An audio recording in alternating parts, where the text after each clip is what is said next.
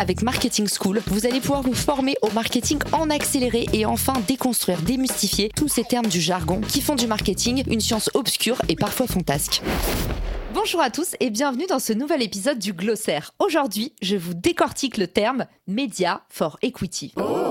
Accrochez-vous, ça va être passionnant. Le Media for Equity, c'est quoi au juste? Je parie que vous n'avez jamais entendu parler de cette notion.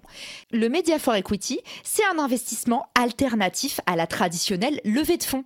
Au lieu d'investir directement de l'argent dans une start-up, des médias ou des influenceurs ou des créateurs de contenu vont offrir leur couverture médiatique en échange de parts dans une entreprise. Ainsi, les influenceurs ou les médias de votre écosystème deviennent investisseurs chez vous. Pourquoi je m'intéresse de près à ce modèle? Parce qu'aujourd'hui en France, il est inexistant. Pourtant, en Allemagne ou en Suède, c'est un modèle extrêmement répandu.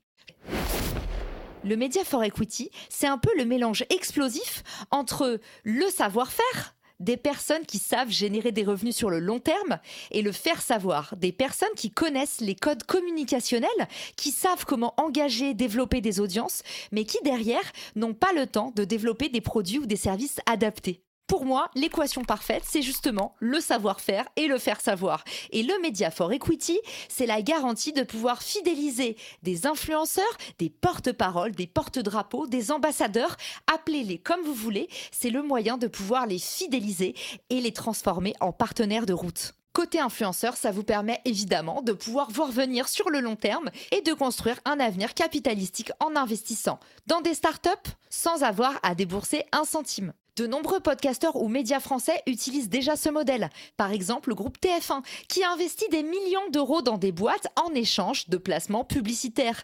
Le deal est simple.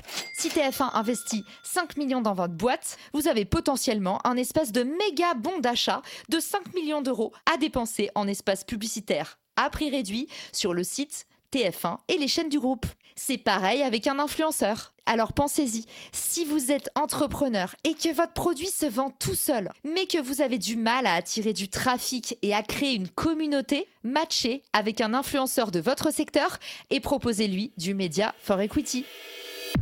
J'espère que cet épisode vous aura plu et inspiré et je vous dis rendez-vous la semaine prochaine pour un prochain épisode du glossaire.